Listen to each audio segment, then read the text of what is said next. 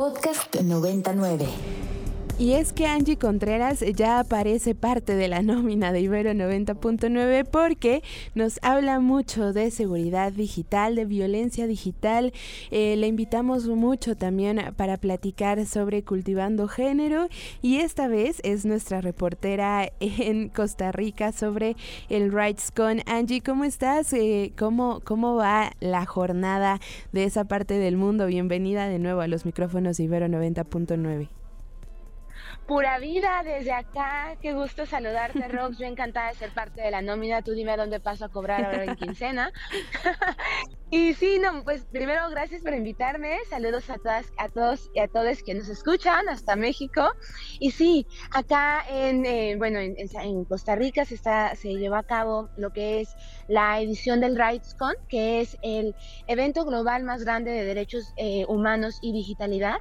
La por primera vez se realizó en Centroamérica y después de 11 años regresó a América Latina. Y eso toma un sentido muy importante por el contexto de derechos humanos que tenemos en la región, sobre todo en materia digital, que como tú lo has dicho, ha sido América Latina eh, un, un que sea, vamos a decir importante en la generación, en el análisis, por ejemplo, y en las propuestas en materias como eh, violencia digital, pero también en otros rubros como lo es el espionaje, por ejemplo, todo lo que tiene que ver con videovigilancia, que fueron temas que se llevaron ahora en RightsCon. Tuvimos varias mesas de conversación con otras organizaciones como Hiperderecho desde Perú y Pandetec en, en Panamá. Eh, estuvieron las compañeras de Carisma en Colombia, TEDIG en Paraguay, que estuvimos eh, compartiendo las experiencias de la violencia digital en la región. Y vaya, no sé si eso es esperanzador o lamentable, pero estos casos de revictimización, de que el sistema no sirve, se dan en toda la, en toda la región. Entonces, no sé si es decir, bueno, compartimos este experiencia o qué lamentable. Totalmente, sí, lamentable que compartamos la experiencia, pero eh, muy lindo que se esté hablando en estos espacios y como dices, la importancia de que regrese RightsCom a Latinoamérica y en específico a Centroamérica también. Em, Angie, preguntarte, por ahí te leía un poquito del resumen que tú nos hacías en tus redes sociales eh, y me, me surge la pregunta, por ejemplo, cuando vemos ya la inteligencia artificial, Em, tomando nuestras caras y poniéndolas, por ejemplo, ¿no? En videos eh, pornográficos o em, el acompañamiento también que nos podría superar o las leyes que incluso podrían superar ya esto. Hablaron un poquito cuáles son tus reflexiones, ¿no? Porque eh, me da a mí terror esos temas. No, y totalmente. Y sabes qué, eh, lo reflexionamos también de que cuando inició este año, ¿no? Y estamos en la planeación de los temas prioritarios, la inteligencia artificial no estaba en nuestros temas prioritarios, ¿no? De repente, ¡fum!, nos llegó y fue como de, ok, ¿qué hacemos?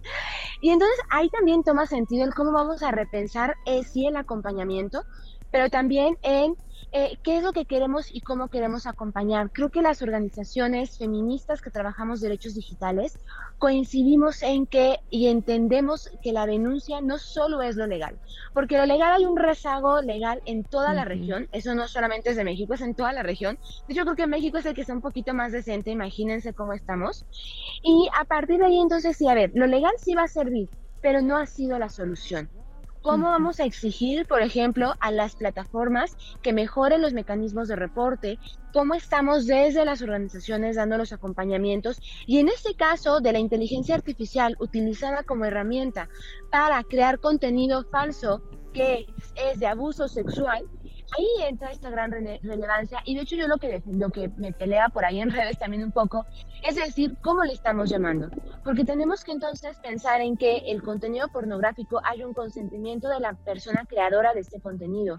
Y si a mí me crean una imagen o un video, yo nunca di mi consentimiento ni para que se creara ni para que se comercializara. Entonces, ¿cómo vamos a llamar a eso? Porque entonces estamos, por ejemplo, también revictimizando a las creadoras de contenido. Y entonces, ¿cómo vamos a poder dar este acompañamiento? Yo creo que una de las bases, sobre todo con todo lo que tiene que ver con el cuerpo, los cuerpos expuestos, los cuerpos desnudos de las mujeres y de las personas, sobre todo LGBTQ+, tiene que ver mucho sobre esta base básica que es la educación sexual y los prejuicios que existen sobre la sexualidad.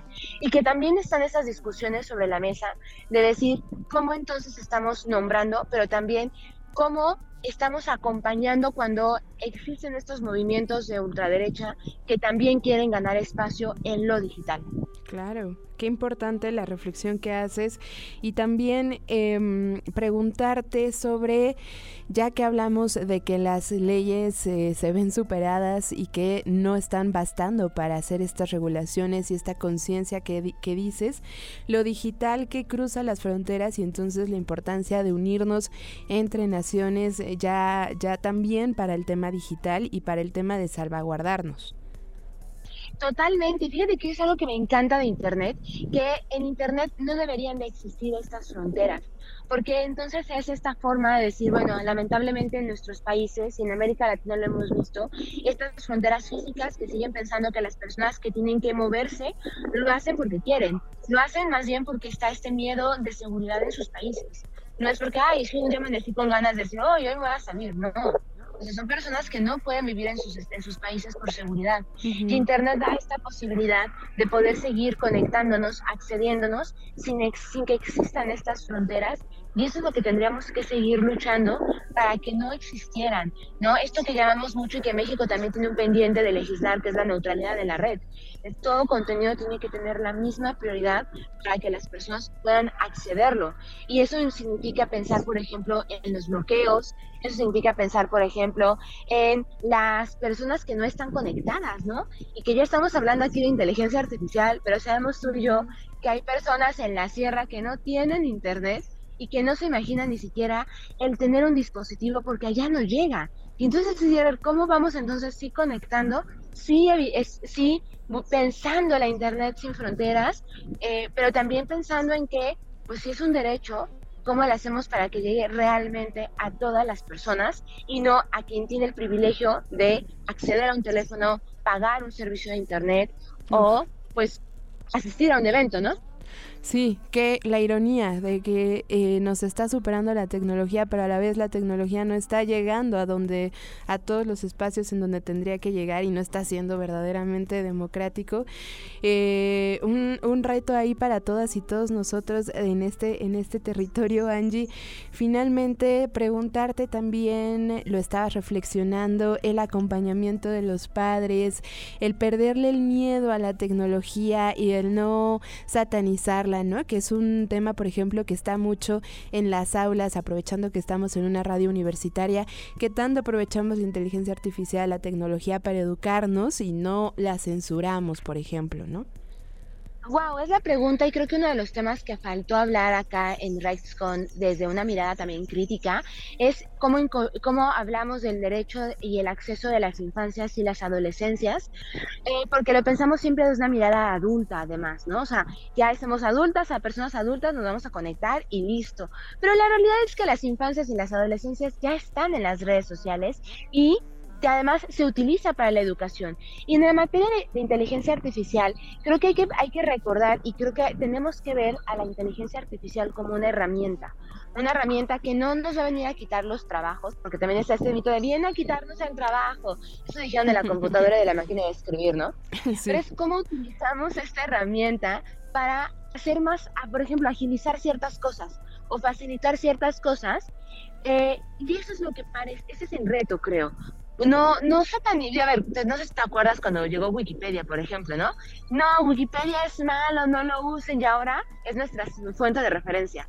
Es, es justo eso, pensemos en la oportunidad que tienen estas herramientas y cómo pueden ayudarnos a agilizar ciertos procesos, por ejemplo. ¿No? Respuestas tan automáticas, por ejemplo, de correo, se pueden hacer con eso. Pero eso sí, lo que necesitamos es tener una mirada ética de este tema, porque no voy a poner a una inteligencia artificial a dar una sentencia para un caso, por ejemplo, ¿no? De acuerdo. creo que ahí es donde tenemos que decir, sí es una herramienta, pero también tenemos que empezar a hablar de una mirada ética del uso de la inteligencia artificial y eso es también una de las deudas que tenemos y que apenas también se están analizando, porque la verdad es que la inteligencia artificial nos llegó como muy de, de sorpresa, no, no, la no creo que no la veamos venir tan fuerte como está y necesitamos hacerlo también esas conversaciones. Totalmente, y perderle el miedo, eso, eh, que a mí... Totalmente. Ajá. No, y que justo, y lo enlazo con lo que primero que me preguntabas, el perderle el miedo también y el acompañar desde las personas adultas a las infancias. Es decir, cómo, a ver, ya lo estamos usando, es preferible que les demos un acompañamiento, les escuchemos, les digamos de los riesgos que también existen, pero también de lo bueno que tiene, y entonces empezar a, a esto, a democratizar y a ver el, el acceso a la tecnología de Internet, desde una parte también del disfrute y del, del emprendimiento y de lo académico, y no desde, ay, es malo y nos va a echar a perder la vida. No, De acuerdo, que es algo que a mí, me confieso, me hace falta todavía concientizar y hacerlo visible en mi vida diaria porque todavía me da terror incluso entrarle al chat GPT. Entonces, Angie, ahí te voy a dar lata para que me asesores. Y hablando también de, em, crear diálogos, de eh, informarnos un poquito más, ¿por qué no nos invitas a ver toda la chamba que están haciendo en Cultivando Género, sobre todo en este mes de junio? Claro que sí, pues eh, como siempre invitarles a que vayan a las redes sociales de Cultivando Género, nos encuentran así en todas las redes sociales. Y ahí estamos compartiendo también eh, ahorita mucho eh, información sobre el acompañamiento a las infancias y las adolescencias trans, pero también hacia la prevención de la violencia, sobre todo los discursos de odio en Internet a las personas LGBTQ. Entonces ahí pueden encontrar toda la información. Y si no lo encuentran, mándenos un mensajito y les estamos rolando el link. Perfecto, ahí estaremos entonces bien pendientes, Angie. Pues que disfrutes mucho Costa Rica y ojalá que nos podamos encontrar en la Ciudad de México muy pronto pero muy pronto, muy pronto. No sé por qué lo sospecho, pero muy pronto. Y seguramente con una buena taza de café de Costa Rica. Qué emoción. Ahí estaremos entonces, Angie. Muchísimas gracias y que tengas buen fin de semana.